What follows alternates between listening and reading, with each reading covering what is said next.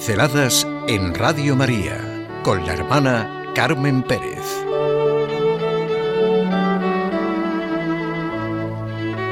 ¿Hay algo demasiado difícil para el Señor? En ese tiempo de adviento, de esperanza, buenísima pregunta. ¿Hay algo demasiado difícil para el Señor? ¿En qué Dios creemos o qué Dios negamos? ¿De qué Dios dudamos? ¿Cuáles son nuestras medidas de lo difícil y lo fácil? ¿De lo que es posible o imposible? Recordamos a la madre de Isaac, la mujer de Abraham, el padre de los creyentes, cuando pregunta, ¿concebiré en verdad siendo yo tan vieja? La respuesta fue, ¿hay algo demasiado difícil para el Señor? Y quizá algunos de nosotros nos viene de inmediato el anuncio a María, la gran noticia el hacer saber a María lo que escapa a las posibilidades y medidas de cualquier hombre, la encarnación, la nueva creación, la redención. ¿Cómo será eso? ¿Cómo será esto, puesto que yo soy virgen? La contestación está en el Evangelio de San Lucas, porque ninguna cosa es imposible para Dios. A mí me conmueve mucho pensar que Dios es en el que afirmamos creer, ¿Y qué Dios es el que se niega? La contestación de aquel científico, dime en qué Dios no crees tú, eso sí que podrás decírmelo, ¿no? Y dime en qué Dios creo yo, y eso no creo que puedas. ¿Hay algo demasiado difícil para el Señor? Aquí está la fe de Abraham. Es la pregunta que se hace en el comienzo de la historia de la salvación y en el momento del cumplimiento de la promesa la afirmación, porque ninguna cosa es imposible para Dios. ¿Cuántas veces se repite esta expresión en la Biblia, en el Antiguo y en el Nuevo Testamento, y en toda la historia de la humanidad? No ha sido una pregunta, ¿eh? Es una admiración. Es lo mismo que dice el Señor por boca de Isaías. ¿Acaso es tan corta mi mano que no puede rescatar o no tengo poder para librar? En Jeremías, He aquí yo soy el Señor, el Dios de toda carne. ¿Habrá algo imposible para mí? En el libro de Daniel es el rey Darío el que dice, Daniel, siervo del Dios viviente, tu Dios, a quien sirves con perseverancia, ¿te ha podido librar de los leones? Y después escribe a todos los pueblos, el Dios de Daniel es el Dios viviente, que subsiste por siempre. Su reino no será destruido, y su imperio durará hasta el fin. El que salva y libera, obra señales y milagros en los cielos y en la tierra, el que ha salvado a Daniel. Job se dirige a Dios y le dice, Yo sé que tú puedes hacer todas las cosas y que ningún propósito tuyo puede ser estorbado. En Zacarías es el Señor quien dice, si en aquellos días esto parece muy difícil a los ojos del remanente de este pueblo, ¿será también muy difícil a mis ojos?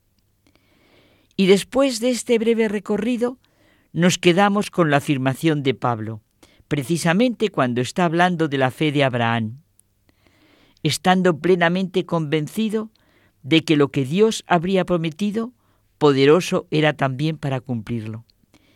Y ante todas nuestras preguntas, las de los que son inteligentes, las de los que somos sencillos, normales, las de los ricos y las de los pobres, las de los que trabajan y las de los que tienen problemas, la mirada de Jesucristo se dirige como entonces a cada uno de nosotros, a los que le niegan, a los que reniegan de Él, a los que creen y a los que le ignoran, y también a los que nunca se han encontrado con su mirada. Para los hombres eso es imposible, pero para Dios todo es posible. Lo que realmente corresponde a la actitud humana es dejarse sorprender, admirar por la sabiduría de Dios que diseña ese plan tan impresionante de encuentro con el hombre en su Hijo Jesucristo. Cada uno, en sus circunstancias personales y concretas, a través de todo lo que significa la creación y la redención en Cristo, podemos gozar de todo lo que ya en el Antiguo Testamento y ahora en el Nuevo se nos da en Cristo. Todas las bendiciones que Dios prometió a Abraham y los profetas eran para Cristo. Ahora pasan a nosotros, porque somos hijos de la fe. La fe se convierte en un todo con nuestra carne y nuestro corazón. El Papa Francisco nos habla desde nuestras preguntas e inquietudes. La espera está presente en mil situaciones, desde las más pequeñas y banales hasta las más importantes, que nos implican totalmente y en lo más profundo. El hombre está vivo mientras espera, mientras en su corazón está viva la esperanza. Y se nos reconoce por nuestras esperanzas. Nuestra estatura moral y espiritual se puede medir por lo que esperamos, por aquello en lo que esperamos.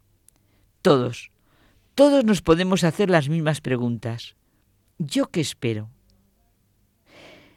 ¿A qué en este momento de mi vida está dirigido mi corazón? Es un buen momento para gestionar nuestros gestos, nuestra vida cotidiana con un espíritu nuevo, con el sentimiento de una espera profunda que sólo la venida de Dios puede calmar.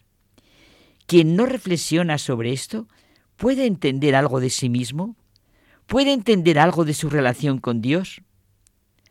Lo que cada persona es depende de su libertad, de aquello en lo que espera, de aquello en lo que cree, de lo que ama. El hombre solo se salva pegando el salto de la fe. ¿Hay algo demasiado difícil para el Señor? Volvería a repetir todas las experiencias de Isaías, Jeremías, Daniel, Job, Zacarías. Es humano, profundamente humano, necesariamente humano sufrir con el que sufre, alegrarse con el que se alegra. ¿Y no es grande, reconfortante, creer y contemplar al creyente? ¿Puede haber mejor Navidad que encontrarse con un verdadero y auténtico creyente en un Dios que así ama, que así se acerca a nosotros, se hace uno de nosotros, que así nos salva? miremos al niño Dios en el seno de María y sintamos ante todas nuestras dudas, en su mirada de niño, sus palabras de hombre. Para los hombres eso es imposible, pero para Dios todo es posible.